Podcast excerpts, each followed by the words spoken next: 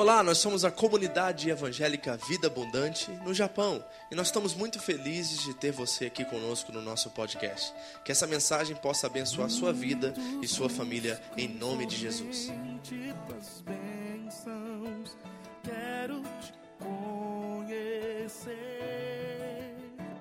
Vou começar uma série hoje que para mim é fundamental e muito importante, porque fala de uma virtude a qual eu acredito está em falta em muitas igrejas e na vida de muitos cristãos.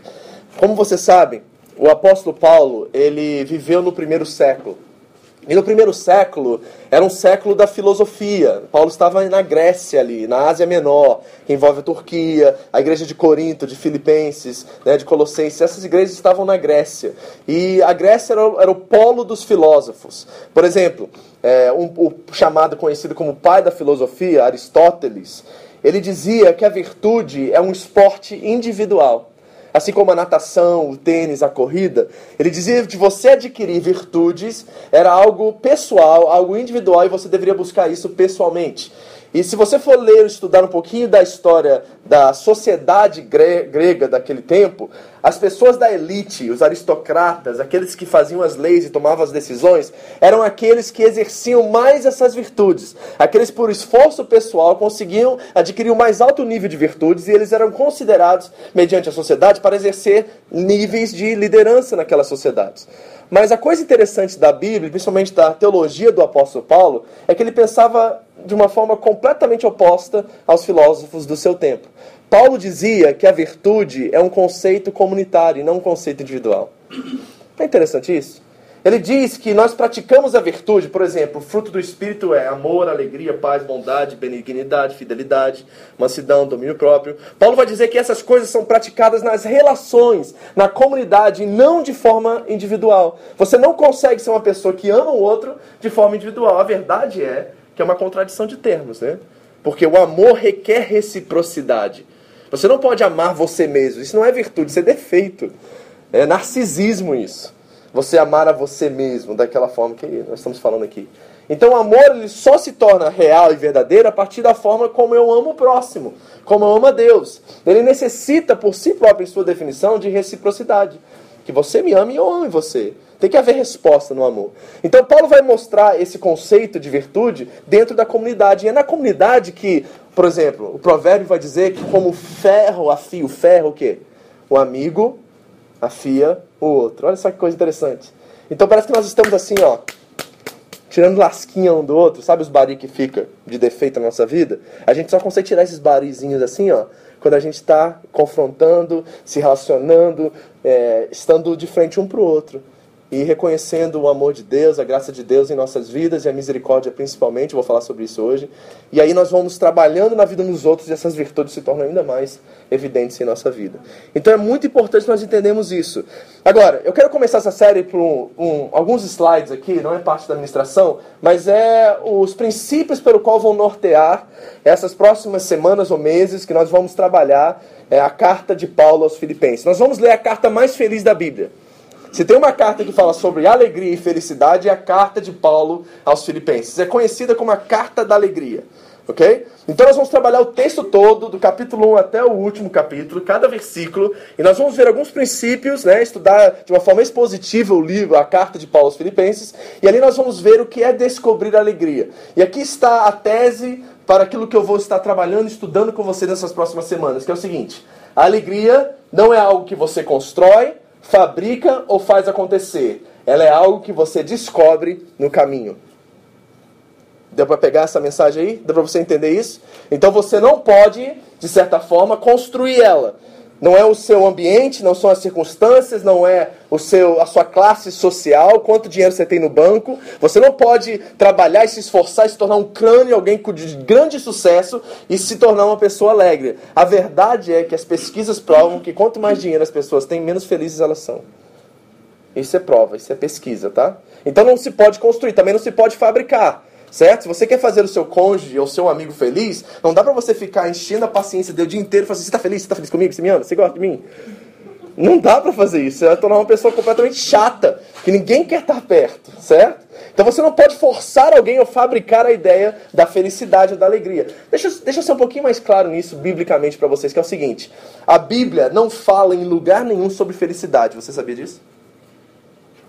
A Bíblia não fala em lugar nenhum sobre felicidade. Sabe o que ela diz? Ela diz que existem pessoas felizes, mas não fala de felicidade. Ela fala sobre gente feliz. Jesus, no Sermão do Monte, ele diz assim: bem-aventurado, aí começa a falar um monte de virtudes que um bem-aventurado quer. Tem. Agora, o que é uma pessoa bem-aventurada? É uma pessoa de bem com a vida, feliz. É gente feliz e não felicidade. Isso é interessante, não é? Então, o seu estado de ser fala se você é uma pessoa alegre e não aquilo que você faz ou se compromete a fazer. Então não se pode ser construída, não se pode ser fabricada e nós não podemos fazê-la acontecer. Ela se descobre enquanto nós estamos em um íntimo relacionamento com Deus. E você vai ver aqui na carta aos Filipenses que isso é uma verdade que vai, eu espero, transformar e revolucionar a sua vida para que você possa viver essa alegria incircunstancial que não depende das circunstâncias da sua vida, ok? Então antes de entrar no, nos bolsos de hoje, eu quero dar para vocês cinco princípios sobre como descobrir a alegria. Primeiro deles. Primeiro princípio Pode clicar mais uma vez, Carol. Não procure a alegria, gere ela. Tá ouvindo isso? Não dá para correr atrás de alegria. Você não vai encontrar. E na verdade, as pessoas que eu conheço que mais procuram ser felizes são as mais infelizes e mais miseráveis. Não procure a alegria. Ela não está em algum lugar, ela está dentro de alguém. Ok? Ela não está na vitrine, ela não está em algum lugar geográfico, viu, gente? Vocês estão aí com saudades assim absurdas do Brasil, achando que lá você era feliz e aqui você é triste e você gostaria de voltar. A alegria não está condicionada à região geográfica. OK? Você pode ser feliz aqui, quanto você pode ser feliz lá, você pode ser triste lá, quanto você é triste aqui. Não depende da geografia. Então não procure ela, gere ela. Segundo princípio, vai, Carol. A alegria, mais um clique não é um objetivo. Se você fazer da sua vida a busca por felicidade, você vai ser um miserável.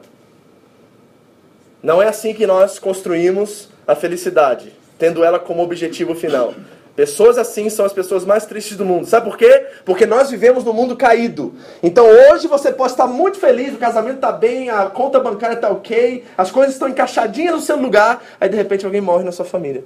E aí tudo aquilo vai por água abaixo, porque você define a sua felicidade a partir daquilo que você sente.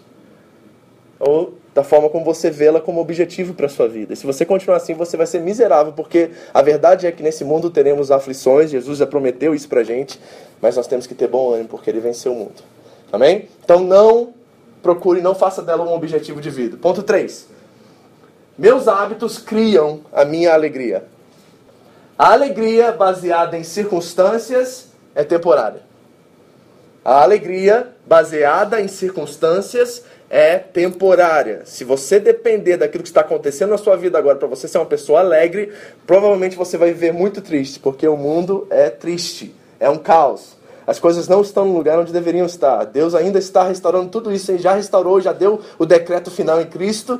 E um dia nós veremos essa, gera, essa criação que geme ser restaurada, né? E ser tudo restaurado, graças a Deus, no novo céu e na nova terra. Mas agora ainda não é o caso. Então a alegria baseada em circunstâncias é temporária. Mesmo ponto, próximo. Mas a alegria construída sobre bons hábitos é duradoura. Ok? A alegria construída sobre bons hábitos é duradouro. Esse é o ponto 4. E o último, ponto 5. Hábitos bons são tão viciantes quanto maus hábitos. Hábitos bons são tão viciantes quanto maus hábitos. Tem gente que demora anos para lutar contra o vício do cigarro, não é verdade?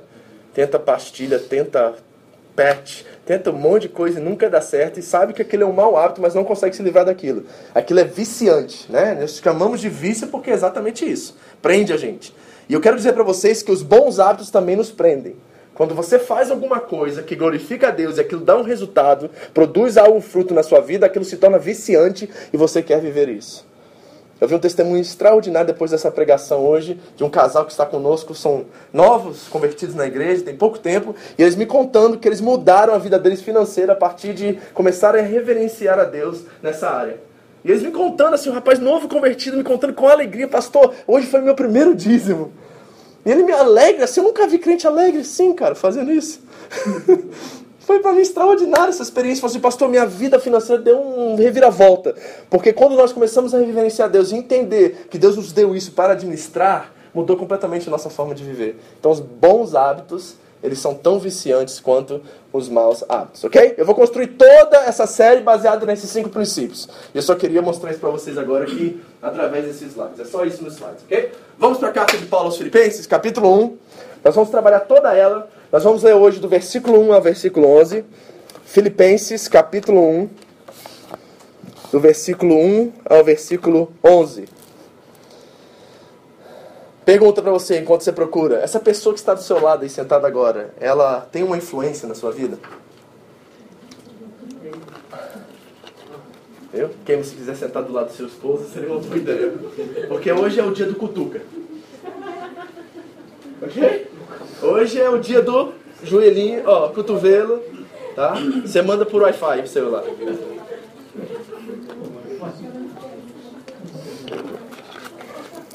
Amém? Vamos ler? Carta de Paulo aos Filipenses, capítulo 1, do versículo 1 ao 11. Acompanha comigo a leitura aí no seu tablet, iPhone, Bíblia. 1 a 11. Isso. Todo mundo comigo? Vamos lá, assim diz a palavra de Deus.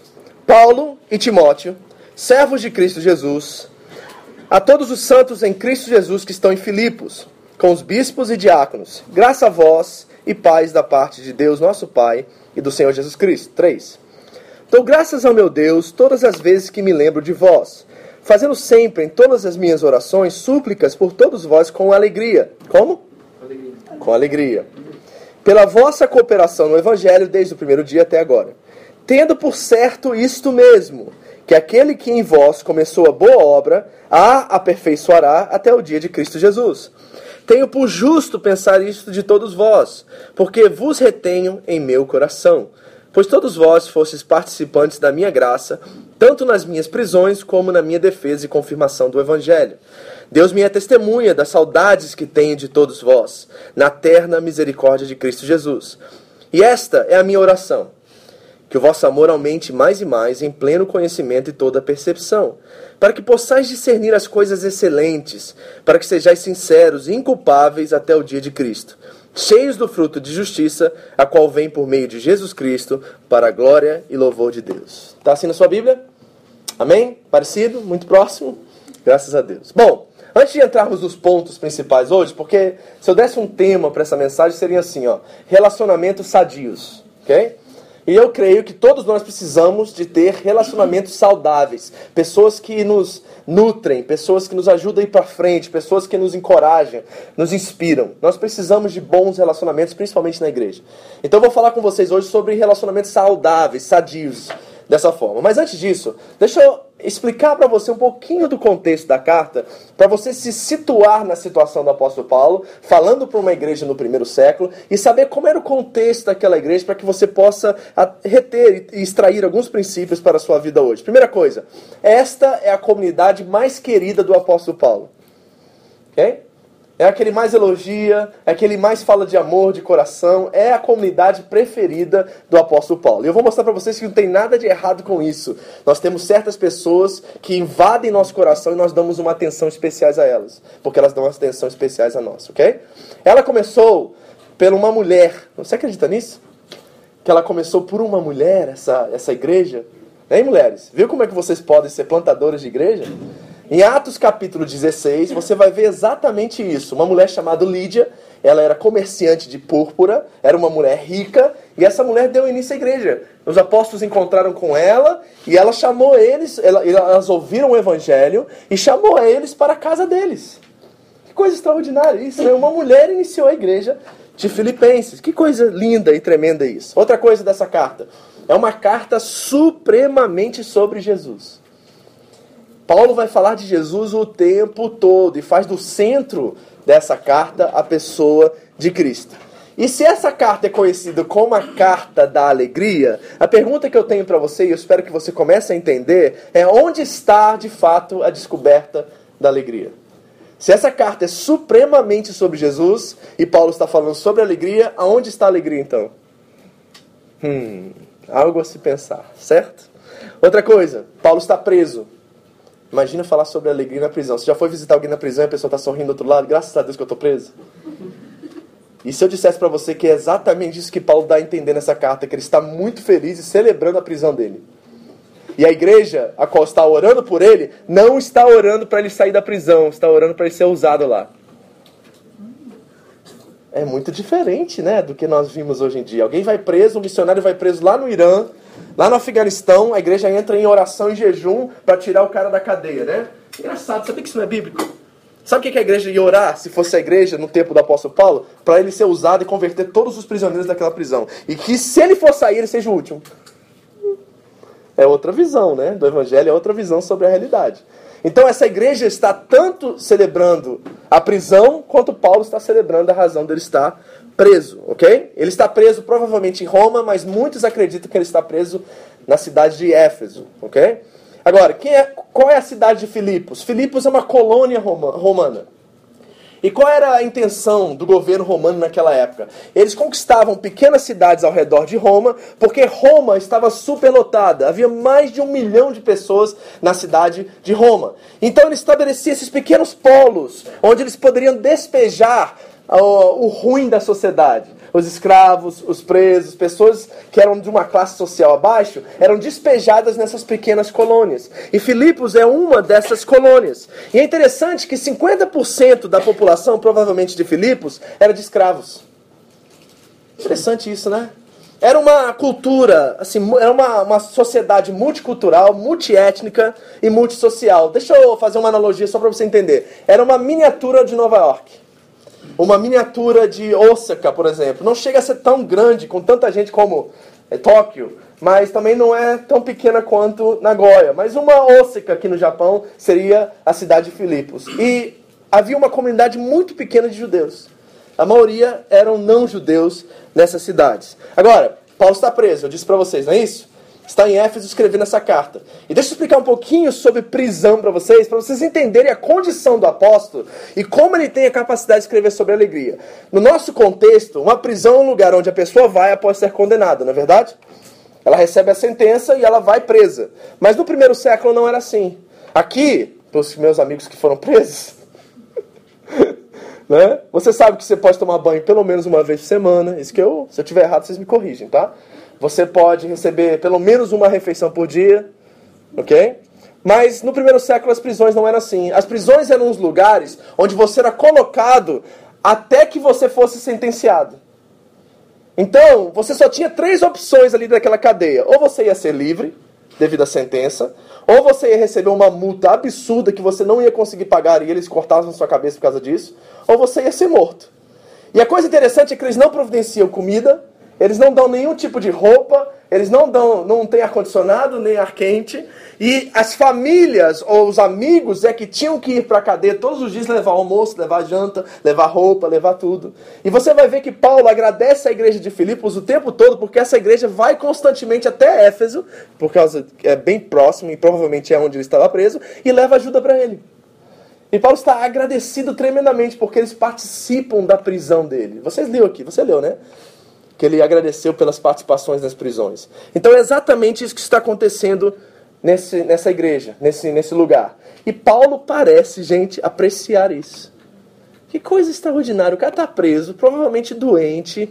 Né? As prisões, alguns historiadores vão dizer que eles colocavam um policial, um policial, um, um oficial romano acorrentado aos pés do, do, dos, dos detentos. Então imagina a situação que esse homem está. E ele vai conversar e vai falar conosco sobre alegria. Quais são os temas principais da carta? Primeiro tema, alegria. Aparece 14 vezes na carta. A palavra alegria ou regozijai-vos aparece 14 vezes nessa carta. Outro tema, gratidão. Gratidão é um tema que está amplo aqui nessa carta. Nós vamos praticar isso semana que vem como igreja, né? Vai ser excelente, vocês vão poder viver um pouquinho daquilo que o apóstolo está vivendo. Outra coisa, há um chamado à constância e permanência, porque Jesus é o rei. Paulo começa a como eu posso dizer assim, a redimir todo, porque se você não sabe no primeiro século, César não só era o imperador sobre Roma, mas ele era considerado um deus para os romanos.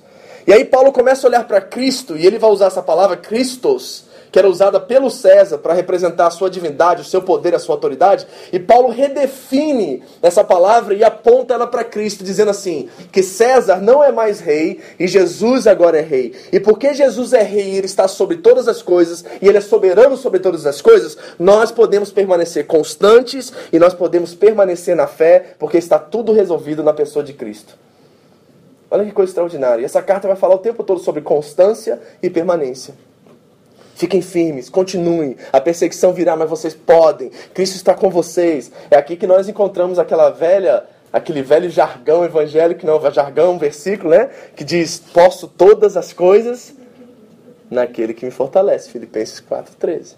Então está o tempo todo chamando-nos para a constância e a permanência. Outro tema importantíssimo nessa carta: coinonia. Quem sabe o que é coinonia aqui? Já preguei sobre isso aqui, eu acho, né? Coinonia é comunhão certo? É a palavra para comunhão. Mas no contexto de Paulo, ela tem, ela amplia, ele amplia a definição de koinonia. Ele olha para a koinonia não só como comunhão, mas como parceria. Era uma parceria que ele tinha com essa igreja. E Paulo fala constantemente sobre duas coisas: unidade e santidade nessa carta. E olha que coisa extraordinária, eu vou citar uma frase, vou ler uma frase aqui para vocês e ver se faz sentido para você. Ele fala assim, ó, eu estou parafraseando aqui, mas Paulo vai dizer mais ou menos assim: a unidade é fácil quando não nos preocupamos com a santidade. E a santidade é fácil quando não nos preocupamos com a unidade. Quando você concorda com todo mundo e diz sim para todo mundo e abaixa a cabeça para todo mundo e concorda com tudo que eles fazem, quando você é complacente e quer agradar a todos, não tem problema nenhum de unidade, porque nós nunca vamos ter confrontos. E se não há confronto, não há nenhum problema com a unidade, nós vamos sempre ter a mesma forma de pensar. Mas Paulo vai dizer que quando nós adotamos uma postura de santidade, nós estabelecemos um valor, um padrão. E esse padrão vai de contra todos os outros padrões. E nós vamos ter conflitos. Então, se você não tiver unidade, você não terá santidade. Se você não tiver santidade, você não terá unidade. As duas coisas trabalham juntas. Então vou repetir a frase mais uma vez. A unidade é fácil quando não nos preocupamos com a santidade. Aí eu vejo a Carol fazendo uma coisa errada. Aí eu não quero ter problemas relacionais com ela. O que, eu faço? Fico quieto. Não incomodo com isso. É a vida, a gente usa frases assim, né? É a vida dela, é ela que manda na vida dela, eu mando na minha. Então nunca nós teremos problemas de unidade, porque nós sempre vamos concordar. Se um não meter na vida do outro, está tudo certo. Mas quando eu chego e confronto ela, é que a verdadeira unidade aparece. É na santidade que a verdadeira unidade aparece. E Paulo vai falar sobre isso o tempo todo. Então, unidade e santidade caminham juntos, de acordo com o apóstolo. E quer ver outra coisa que ele fala que caminha junto? Sofrimento e celebração. Hum. É uma coisa, assim, gente, de verdade, é uma coisa incrível isso. Onde você já viu uma pessoa estar sofrendo celebrando o sofrimento? Essa carta é repleta de coisas assim. Paulo está preso está falando sobre alegria. Ele está sofrendo, está dizendo que esses sofrimentos trazem uma glória maior, porque Cristo está nele. Essa, essa ligação entre sofrimento e celebração é constante nessa carta. E a pergunta que eu tenho para você é a seguinte: será que a esperança do apóstolo Paulo está em outro lugar enquanto o corpo e a mente dele estão aqui embaixo?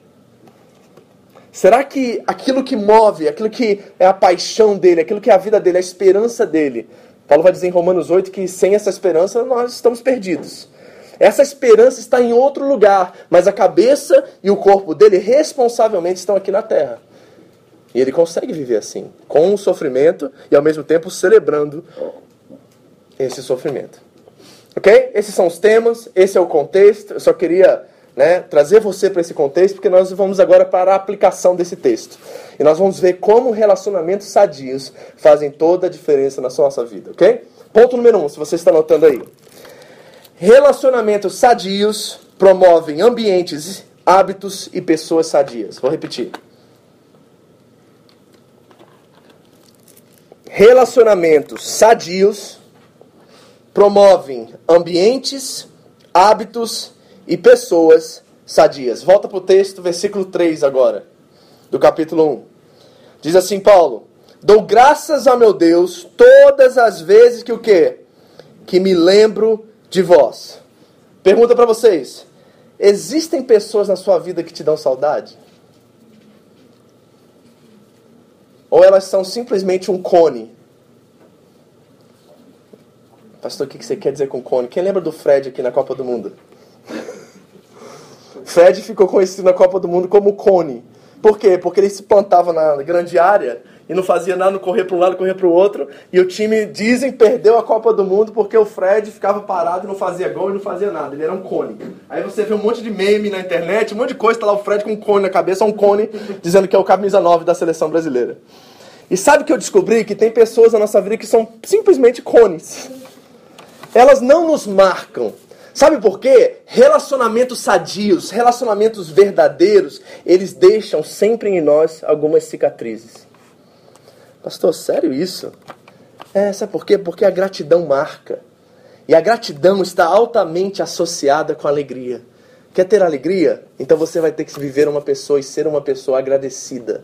A gratidão está altamente associada com alegria. Então, o que, que você quer dizer quando você fala de cicatrizes? Por que não marca somente cicatrizes? Porque eu reconheço na minha vida que todo relacionamento bom gera problemas bons. Não é alegria, euforia, empolgação. Os melhores relacionamentos que eu tenho hoje são pessoas que eu confrontei, nós quebramos o pau.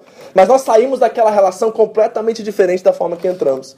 Olhamos um no outro, reconhecemos os erros dos outros, os defeitos uns dos outros, nós encaramos esses defeitos, oramos, buscamos a Deus, enfrentamos, lutamos um pelo outro, lutamos um contra o outro e saímos daquele relacionamento, daquele momento marcados. Foram cicatrizes que foram deixadas na minha vida, a qual eu dou graças a Deus até hoje.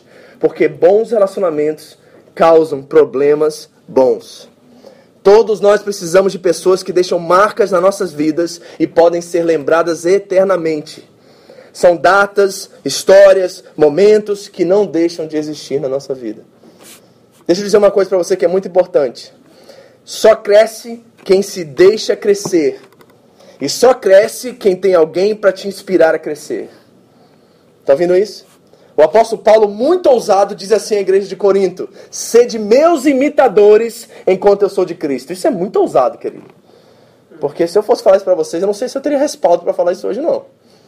Eu não tenho esse gabarito todo, não, mas ele é um homem de coragem, porque ele faz a igreja de Corinto uma igreja, você já aprendeu aqui, louca, cheia de pecados, cheia de maus exemplos, e olha e diz assim: olha, não imite esses aí que estão vivendo ao contrário do evangelho, mas sede meus imitadores enquanto eu sou de Cristo. É chamar a responsabilidade para si.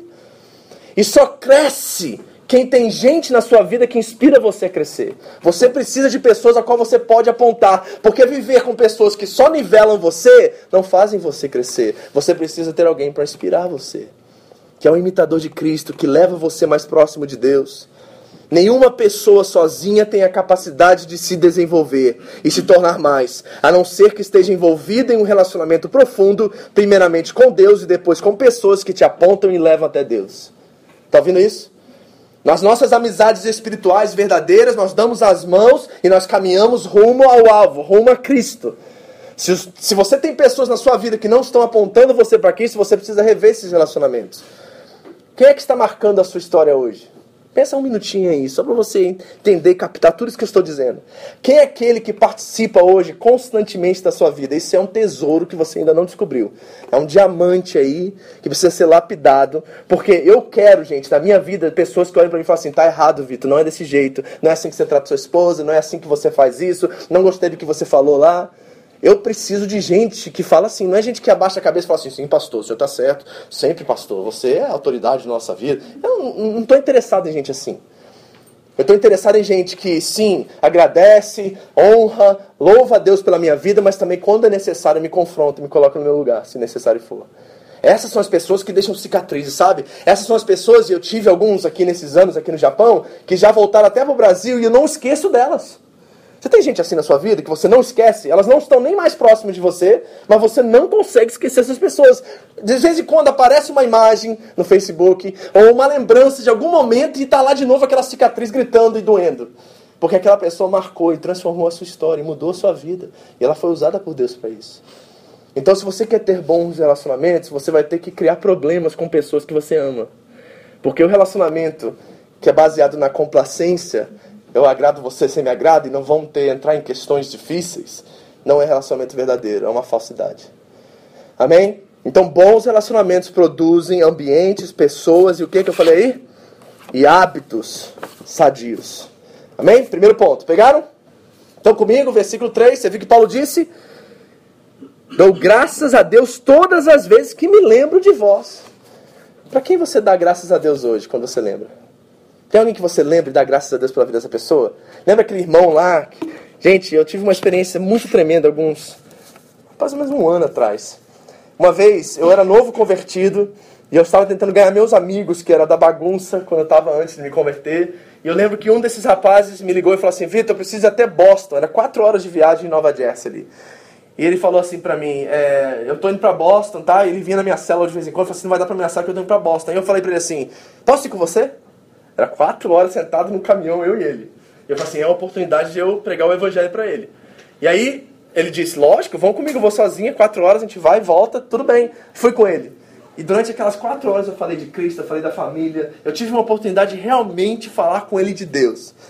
Qual foi a experiência disso, pastor? Ele se ajoelhou, depois abriu a porta do caminhão, se ajoelhou aceitou Jesus? Não. Não aconteceu absolutamente nada por mais ou menos uns 5 a 7 anos. Vim para o Japão, me tornei pastor. Acho que foi mais disso, foi mais de 10 anos.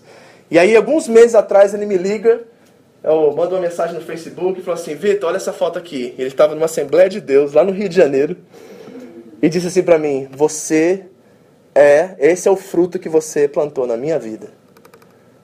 E eu falei: Uau! Aquilo ali me marca, sabe? E foi uma coisa assim, ó, que eu não tinha nem expectativa de nada, que foi 10 anos antes e produziu um fruto tão grande, tão tremendo, que hoje eu vejo as fotos deles com a família deles na igreja e eu louvo a Deus por isso. E ele sempre se lembra de mim quando ele vai falar da conversão dele e o que foi que começou a trajetória dele com Cristo. Isso é extraordinário, isso é lindo, isso é maravilhoso. Nós precisamos de pessoas que deixam cicatrizes na nossa vida. Está sentado do lado de alguém que te ama? Olha para ele e fala assim: Você tem deixado cicatrizes na minha vida?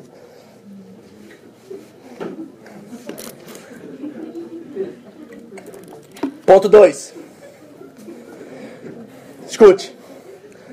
Nós só nos envolvemos com aqueles que realmente participam da nossa vida. Você ouviu? Só nos envolvemos com aqueles que verdadeiramente participam da nossa vida. Olha o versículo 4. Paulo diz assim: Fazendo sempre em todas as minhas orações súplicas por todos vós com alegria. Está vendo isso? Fazendo sempre em todas as minhas orações súplicas por todos vós com alegria. Como que Paulo está orando pelos Filipos? Diga, com alegria e qual é a fonte da alegria? Você já descobriu aí no versículo 4? Porque não está no versículo 4. Ele vai dizer assim: Eu sempre estou orando por vocês, fazendo súplicas por vocês, mas deixa eu dizer por que, que eu faço isso com alegria. O versículo 5: Pela vossa cooperação no Evangelho, desde o primeiro dia até agora. Qual é aquilo que motiva e move o apóstolo Paulo em alegria a oração? É que os filipenses estão participando ativamente, cooperando ativamente no Evangelho com Paulo.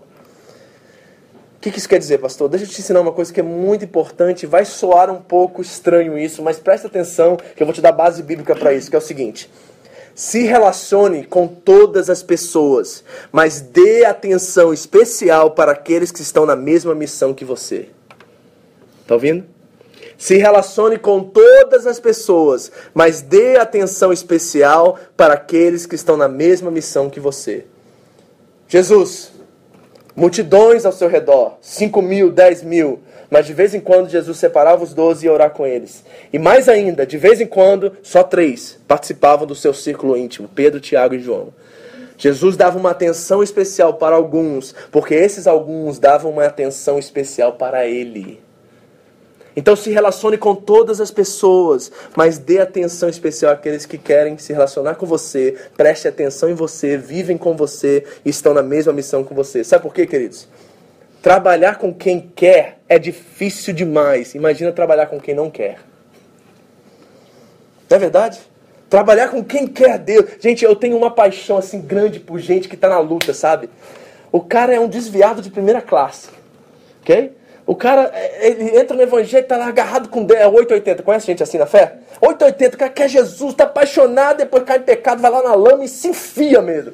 Aí depois vem todo arrependido e você vê que há uma sinceridade, há um desejo de conhecer Jesus, mas não consegue. Eu gosto de gente assim sincera, gente honesta, não é gente que está lá prestando de crente, botando a roupa bonitinha, lendo a Bíblia, decora versículo, mas vive na lama. É gente que quer sair da lama, mas não sabe sair. E essas pessoas me chamam a atenção e eu quero estar próximo delas, porque são pessoas que querem o Evangelho, mas não conseguem. E trabalhar com gente assim já é difícil. Imagina trabalhar com quem não quer. É muito complicado, não é? Então, se relacione com todos, mas dê atenção especial para aqueles, principalmente que suportam você nos piores momentos da sua vida. Pastor, isso não é fazer acepção de pessoas, não é isso que a Bíblia fala, a gente não deve fazer isso, dar atenção especial para algumas pessoas. Você está muito equivocado, porque a Bíblia diz o oposto disso. Quer ver? Deixa eu ler um versículo para você, você não precisa abrir, mas você pode anotar e separar depois. 1 Timóteo, capítulo 5, versículo 8. Paulo diz assim a Timóteo: Mas, se alguém não tem cuidado dos seus, e principalmente os da família da fé, negou a fé e é pior do que um infiel. Você ouviu? Mas, se alguém não tem cuidado dos seus, os próximos, tanto da família de sangue quanto da família da, da, da, fé, se você não tem cuidado desses, e principalmente, olha o texto, e principalmente os da família, da sua família, negou a fé e é pior do que um infiel. Não é fazer acepção de pessoas, queridos. É reconhecer quem realmente ama você. Eu sempre ouvi esse ditado, eu sempre tive um pouquinho de medo com esse ditado, mas eu acredito hoje que ele é real. Que é o seguinte: Deus não tem filhos preferidos, mas tem filhos que preferem a Deus. É verdade, não é isso? Deus ama todos, mas tem gente que ama a Deus de uma forma especial e quer estar com Ele, deseja Ele e vive a sua vida de acordo com a vontade dEle. Porque Deus ama todos, não é verdade? Mas tem uns que amam a Deus de uma forma especial. Então, o segundo ponto é: se envolva com pessoas que participam da sua vida. Gente, se você tem alguém aí que está confrontando você, se tem alguém aí que pega no seu pé, dá glória a Deus, não manda o, diabo sair dele, não. Sabe, quando você encontrou alguém que fica assim em cima de você, larga do meu pé, chulé. Você começa a falar, não, não fala isso não, dá graças a Deus, porque é raro encontrar gente que ama a gente assim e quer nos confrontar e quer nos colocar na linha e sabe que Deus tem um propósito para nossas vidas e quer nos alinhar a esse propósito. É maravilhoso isso. Então reconheça esse valor, amém? Porque quem é mãe aqui? Levanta a mão. Quem é mãe de mais de um filho aqui? Levanta a mão. Você ama seus filhos um mais do que o outro? Não, mas tem uns filhos que preferem a gente, não prefere? As mães amam igualmente, eu sei disso. Eu sei, a pastora tem o mesmo amor pelas três. Mas tem algumas que, sabe, tem um xodozinho, mas sabe por quê? Porque elas preferem o pai, elas preferem a mãe. Elas que dão uma atenção especial, elas são mais grudadas, sabe? Elas se interessam mais pela vida do pai e da mãe.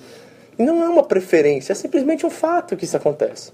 Olha o que diz em Provérbios 15 e 20. O filho sábio alegra o seu pai, mas o filho insensato despreza sua mãe. O amor da mãe é o mesmo, mas tem filhos que apreciam, são, dão carinho, amor para a mãe, e outros que desprezam. Mas o amor da mãe é igual, assim é o amor de Deus por nós. Deus ama todos iguais, mas tem filhos que preferem a Ele. Dê atenção especial a quem prefere você, a quem está cuidando de você, a quem está participando da sua vida. Porque esses são os, os, os ferra as ferramentas úteis que Deus está usando para abençoar você. Amém? Ponto 3. Bons relacionamentos ajudam-nos a perseverar em meio às adversidades. Olha o versículo 5 agora, novamente. Pela vossa cooperação no Evangelho, quando? Quando? Versículo 5. Quando? Fala, quero ouvir. Desde quando? Do primeiro dia até agora. Posso dizer uma coisa para vocês de todo o meu coração? Nossa igreja aqui no Japão é um milagre é um milagre, gente. Eu estou falando para vocês. Eu estou aqui já há oito anos. Eu tenho relacionamento com muitos pastores. E você, se você não sabe disso ainda, deixa eu dizer uma coisa para vocês. As igrejas do Japão, principalmente as igrejas estrangeiras, brasileiras, elas são igrejas transitórias.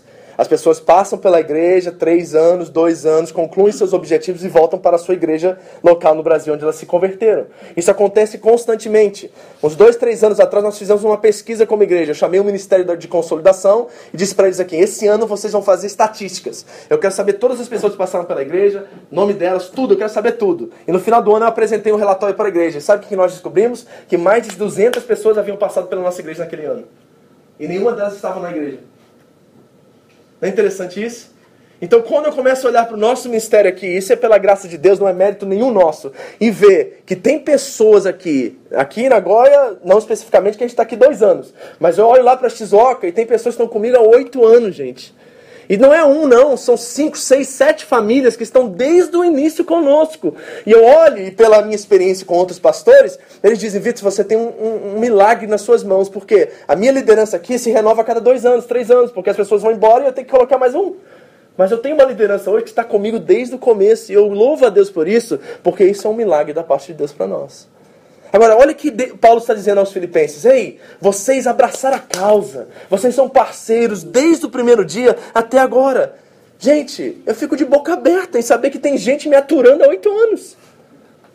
Tem gente aturando a pastora há oito anos. Isso é um milagre.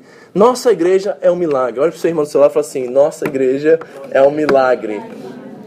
É um milagre. É pura graça de Deus, queridos. É pura graça de Deus. Nós não merecemos isso. É pura graça de Deus. E a pergunta que eu tenho para você: quem é que está te incomodando hoje há muito tempo?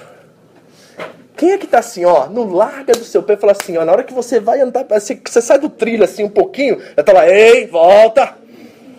Se tem alguém assim, se você não tem, deixa eu te dar um conselho pastoral. Busque, encontre e se relacione com alguém assim, porque você precisa de gente assim na sua vida.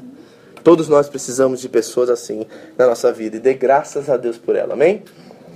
Ponto 4. Bons relacionamentos produzem um profundo senso de esperança. Ok? Bons relacionamentos produzem um profundo senso de esperança. Versículo 6. Tendo por certo isto mesmo, que aquele que em vós começou a boa obra, a aperfeiçoará até o dia de quem? De Cristo Jesus. Quando os relacionamentos se aprofundam, a esperança chega. Sabe o que Paulo está dizendo? Ele está profetizando sobre a igreja de Filipos. Não tinha ninguém pronto lá, queridos. Tem alguém pronto aqui nessa igreja? Jesus voltar hoje e falar assim: Ah, estava esperando, Jesus. Obrigado. Demorou, hein? Tem alguém que pode dizer isso aqui? Demorou, Jesus. Pô, tô aqui, ó, santinho, bonitinho, preparadinho. Minha roupa tá arrumadinha já. Tem alguém aqui? Desculpa, não tem. E a igreja de Filipos também não estava pronta. Então o que, que Paulo está fazendo? Está profetizando. Olha, eu sei que Deus vai aperfeiçoar vocês até o dia da volta dele. Fiquem firmes, vocês conseguem, vocês podem. Deus está trabalhando em todos vocês. E deixa eu dizer uma coisa para vocês. Tá vendo esse irmãozinho querido, bonitinho do seu lado? Tem jeito para ele. Diga assim para ele assim, ó, se tem jeito para mim, tem jeito para você. Vai, diz.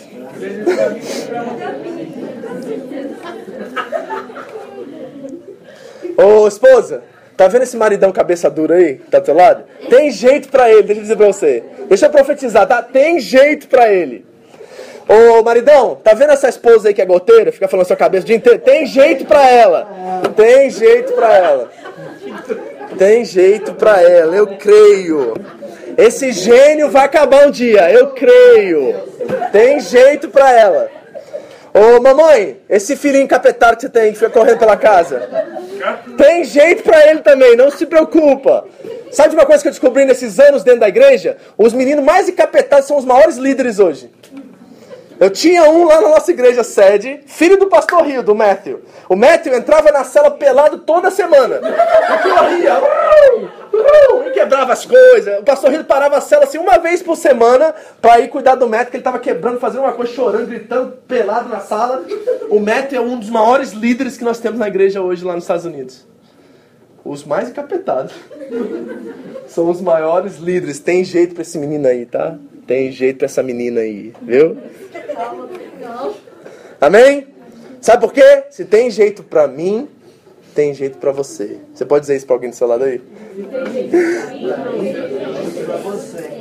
Tá vendo? Paulo está profetizando. Ei, Filipenses, vocês não estão prontos ainda, mas Deus vai aperfeiçoar vocês até o dia de Cristo Jesus. Tem jeito para os filipenses, tem jeito para mim e para você.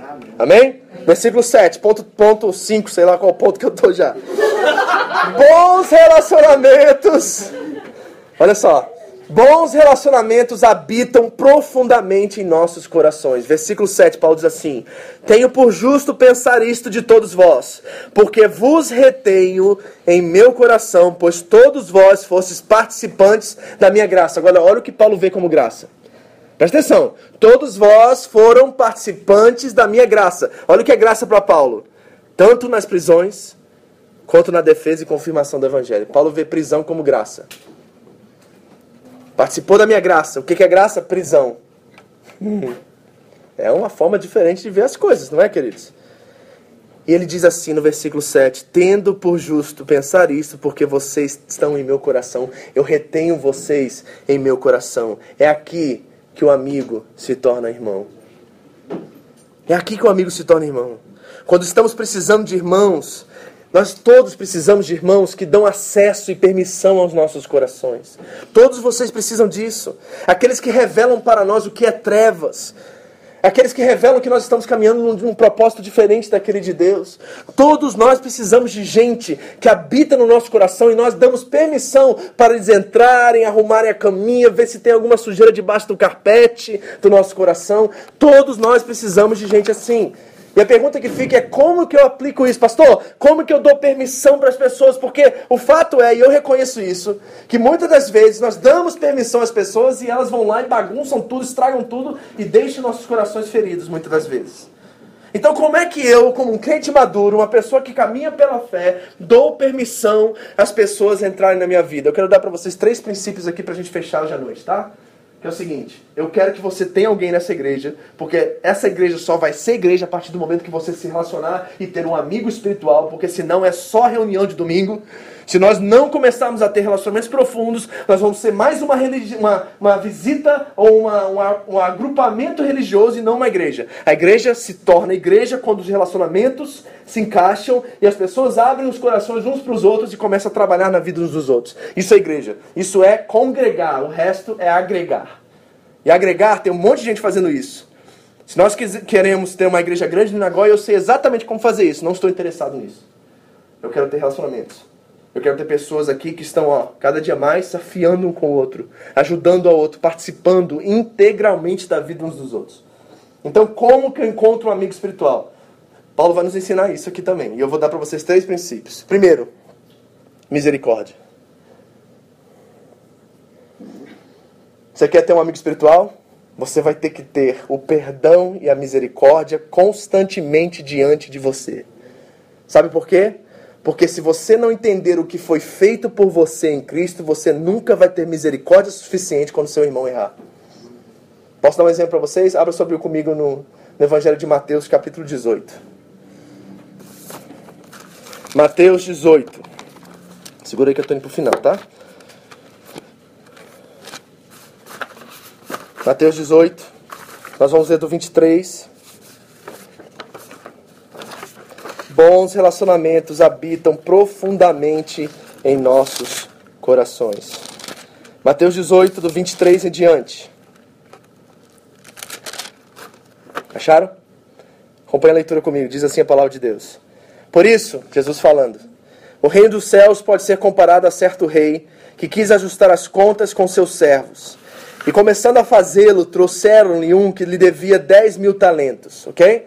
Quando você vê 10 mil, o número 10 é um número que representa é, infinito. Ok? Então vamos dizer assim, ele devia trilhões e trilhões de dólares. Ok? Coloca essa quantia o máximo que você puder. Trilhões e trilhões de dólares, ok? 25. Não tendo ele com o que pagar, o seu senhor mandou que ele, sua mulher e seus filhos fossem vendidos, com tudo que tinha, para que a dívida fosse paga. Então aquele servo, prostrando-se, o reverenciava, dizendo: Senhor, Seja generoso para comigo, e tudo te pagarei. Então o senhor daquele servo, movido de íntima compaixão, mandou-o embora e perdoou-lhe a dívida. Saindo, porém, aquele servo, encontrou um dos seus conservos que lhe devia cem denários. Então vamos lá. Quantia impagável, quantia ridícula. Ok? Quantia impagável, quantia ridícula. Esses são os valores que eu quero que você entenda aqui. Trilhões, centavos. Ok? Vamos pensar assim. Aí ele diz assim no versículo 29. Então o seu companheiro, prostrando-se aos seus pés, rogava-lhe: Seja generoso para comigo e tudo te pagarei. Ele, porém, não quis. Antes foi encerrá-lo na prisão até que saudasse a dívida. Vendo seus conservos o que acontecia, entristeceram-se muito e foram relatar ao seu senhor tudo o que sucedera. Então seu senhor, chamando, lhe disse: Servo malvado, perdoei-lhe toda aquela dívida, porque me suplicastes. Não devias tu igualmente compadecer-te do teu companheiro, como também eu me compadeci de ti? Assim, com raiva, o seu senhor o entregou aos verdugos até que lhe pagasse tudo o que devia. Olha o que Jesus diz no final, no versículo 35. Assim vos fará também meu Pai Celeste, se de coração não perdoardes cada um a seu irmão as suas ofensas. Se nós não tivermos a cruz e o perdão de Cristo por nós, diante de nós, nos nossos relacionamentos, nós vamos cobrar perdão, nós vamos cobrar misericórdia e nós jamais vamos dar permissão em nossos corações para que essas pessoas entrem. Se você quer ter um amigo espiritual, você vai ter que viver com a misericórdia e o perdão diante de você o tempo todo, porque as estatísticas dizem que a chance dessa pessoa errar com você é de 100%. Bem-vindo à igreja. Amém? Você quer ter eu como seu pastor? As estatísticas dizem que eu vou errar com você em qualquer momento e o cálculo é de 100% de chance. E se você não tiver a cruz diante de você e a misericórdia, o perdão, assim, em, completamente sobre a sua vista e seu coração, na hora em que eu fizer algo, a qual não há desculpa, mas somente há perdão, você não vai me dar perdão. Então você quer ter um amigo espiritual? Prepare-se para exercer misericórdia. E Jesus disse: gente feliz são os misericordiosos, porque eles encontrarão misericórdia. Gente feliz. Gente feliz é gente que perdoa fácil, não é, gente? É ou não é? Não é bom ter gente feliz assim na nossa vida? O cara vai lá, quebra o pau com você, faz tudo, pá, pum, pá, pá. Aí passa 10 minutos lá, me perdoa, me isso, uh, chora. É aquela cena toda, aí um chora, outro perdoa, pá, pá, esquece. Mas tem aqueles que são históricos, né?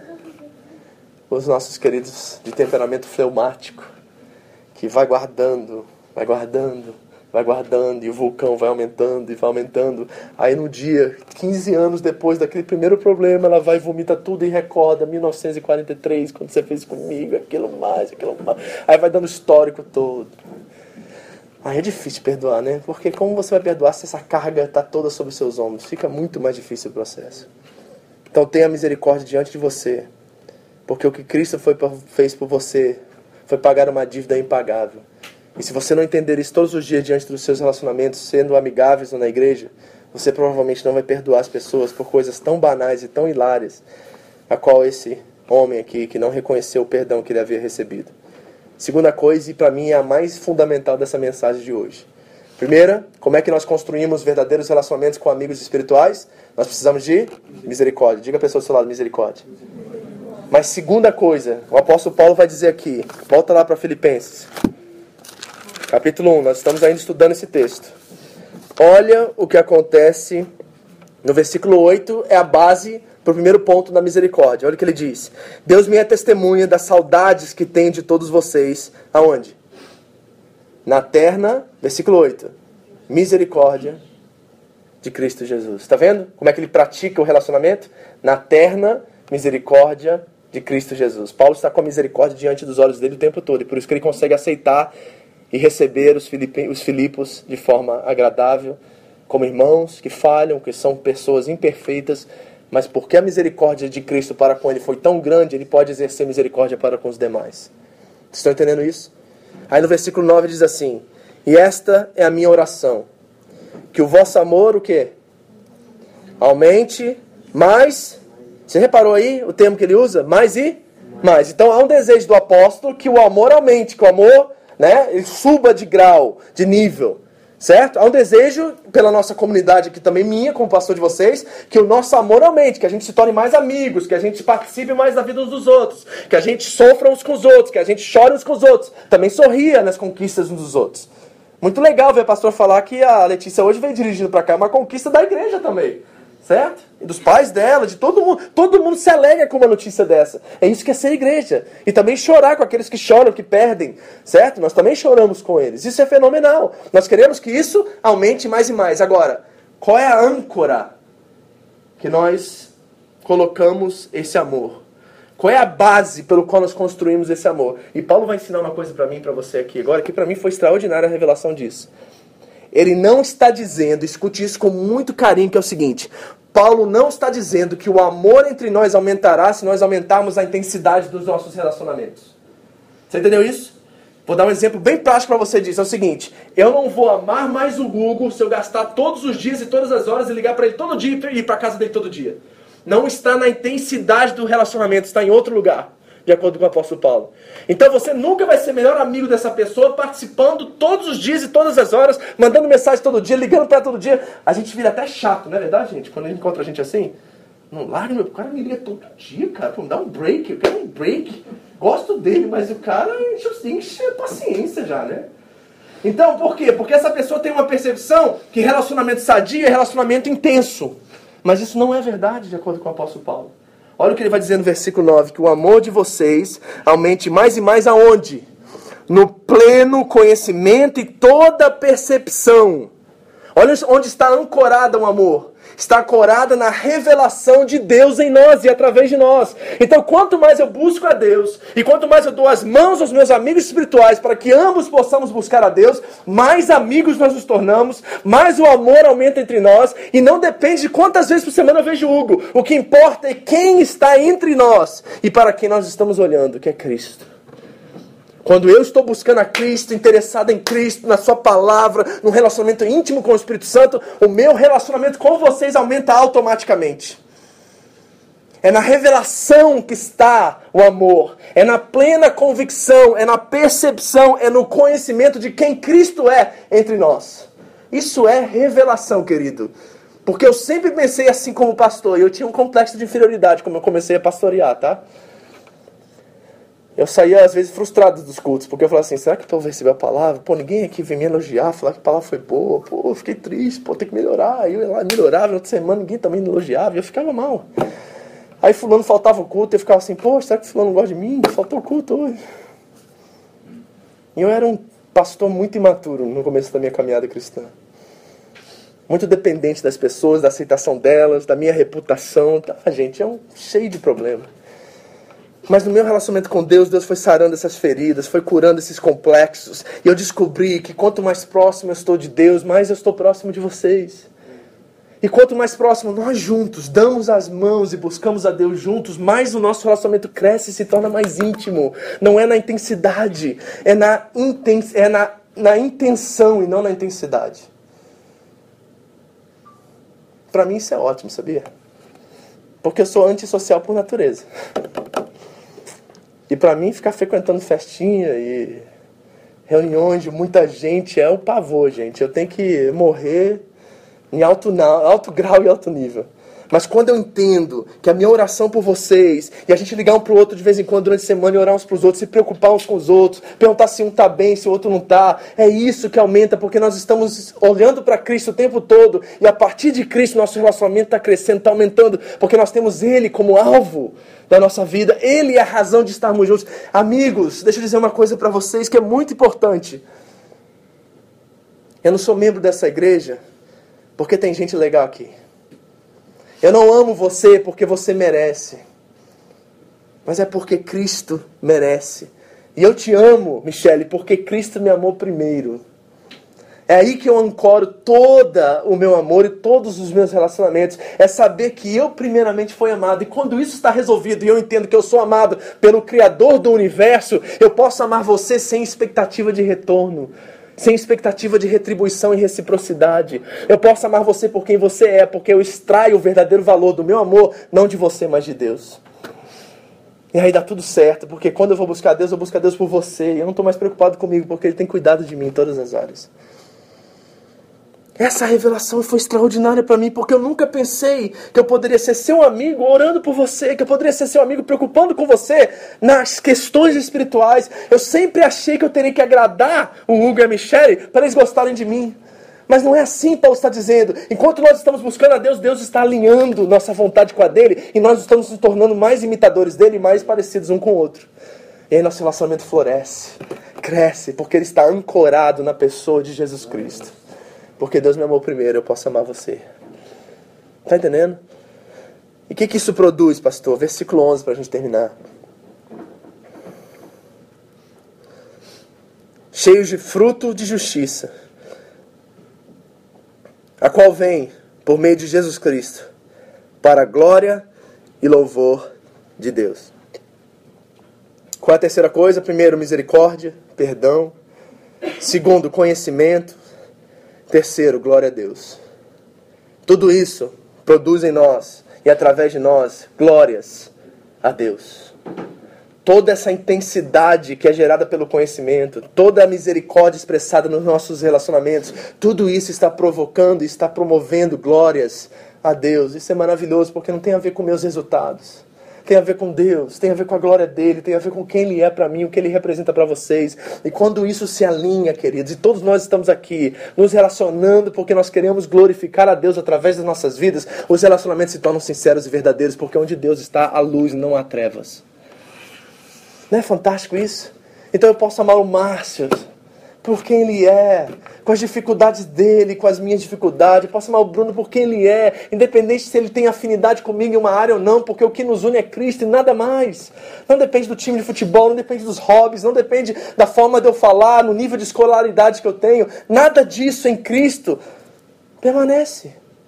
O que permanece é esse elo que está ancorado no amor que ele tem por nós. Então eu posso amar você e você não precisa provar nada para mim, porque o nosso amor não está ancorado naquilo que você faz ou deixa de fazer ou naquilo que eu faço por você. Está ancorado naquilo que ele já fez por nós. Isso é extraordinário e traz um, tira um peso das minhas costas, amados, porque eu não preciso ficar aqui provando para vocês que eu sou bom, que eu sou pastor, que eu sou isso. Nem gosto que vocês me chamam de pastor, porque a minha fé não está ancorada no título que eu tenho. Está ancorada na quem eu sou em Cristo Jesus, em quem você é em Cristo Jesus. E se você foi amado por Ele, perdoado por Ele, eu também fui. E é isso que nos nivela. É isso que nos mantém com coração em Deus. E é aqui na igreja, querido, que tudo isso é testado, sabia? É aqui que tudo isso é testado. Quer viver graça? Vem para a igreja, porque tem um monte de gente aqui que você vai olhar e falar assim: Deus tra tratou ele? Deus mudou ele? Não, você está brincando. Né? Eu vi isso recentemente do Chidão. Tem um rapaz que voltou do Brasil agora, aí conheceu alguém na fábrica que é da nossa igreja, aí perguntou assim: Você conhece o Chidão? Eu falei assim: Conheço. Aí falou assim: Tá na igreja? Eu falei: Não. Não pode. Shidão falou assim: quer ser Tomé? Bota a mão aqui. O Shidão falou pra ele, né? Mas foi isso que aconteceu. O cara tava assim de boca aberta de saber que esse cara se converteu e está andando com Cristo agora. E viu carne viva isso acontecer semana passada na igreja. Não é verdade isso, queridos? Olha pro lado aí. Tá vendo alguém que você fala assim: não, não acredito que ela se converteu? Todo mundo, não é verdade? Não era pra gente estar aqui, era? Era pra gente estar aqui? Vamos falar a verdade? A gente era para estar em qualquer outro lugar, menos aqui, mas nós estamos aqui. É muita graça, querido. E por isso que quando eu entro para aquela porta, eu não tenho um complexo de superioridade, eu não me acho melhor do que vocês, porque eu me acho maior de todos os pecadores. Porque se Deus salvou a mim, pode salvar qualquer um de vocês. Eu tenho a plena convicção disso. Isso é graça. Por isso que a igreja é importante. É escândalo. Não é escândalo isso? Você foi salvo? Tremendo, não é? Sabe, eu não sou membro dessa igreja porque você é legal. Eu sou membro dessa igreja porque Jesus me amou. E a graça se revela através dessas coisas. Deixa eu dizer uma coisa para vocês, por favor, ouça isso para gente terminar. Se você insistir em ter pessoas perfeitas ao seu redor, você vai viver uma vida miserável, porque você não vai ser amigo de ninguém. Não faça isso, porque você nega a graça. Quando você deseja a perfeição no outro para você se relacionar, você está negando a graça de Deus sobre a vida dela. Isso é terrível, porque você vai terminar sozinho no final da sua vida. Porque ninguém vai conseguir chegar no seu padrão. E quando não chegar nesse padrão, você vai estar sozinho lá em cima. Porque nem Deus vai alcançar isso. Porque você vai acabar encontrando alguma coisa em Deus que você não vai gostar. Porque ela também não está no seu padrão, que você mesmo criou. Então, se você insistir em ter pessoas perfeitas, a igreja não é seu lugar, provavelmente. Porque o que tem mais de gente imperfeita nesse lugar. Isso não é desculpa para a gente viver de qualquer jeito, mas é uma verdade. Isso aqui parece mais com arca de Noé do que qualquer outra coisa. Tem muito cheiro de bosta aqui dentro. Tem muito cocô. Imagina os elefantes lá dentro, o que, que Noé fazia, gente? O negócio era sério lá dentro. Fedia, o negócio era feio. E a igreja parece muito mais com a arca de Noé do que a arca da aliança. Entendeu? E se você não entender essa misericórdia, e não se submeter a alguém, e não viver nesse amor, você nunca vai descobrir o tesouro que é ter relacionamentos que geram cicatrizes em você.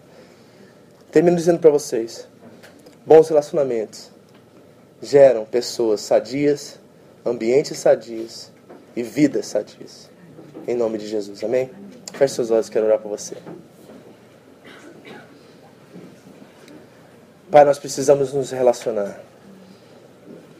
Eu sei que há pessoas aqui nessa noite que têm medo, Deus disso já foram machucadas, feridas, por pessoas que eles deram permissão e estragaram tudo. Em vez de arrumar a casa, eles desorganizaram a casa, causaram dores.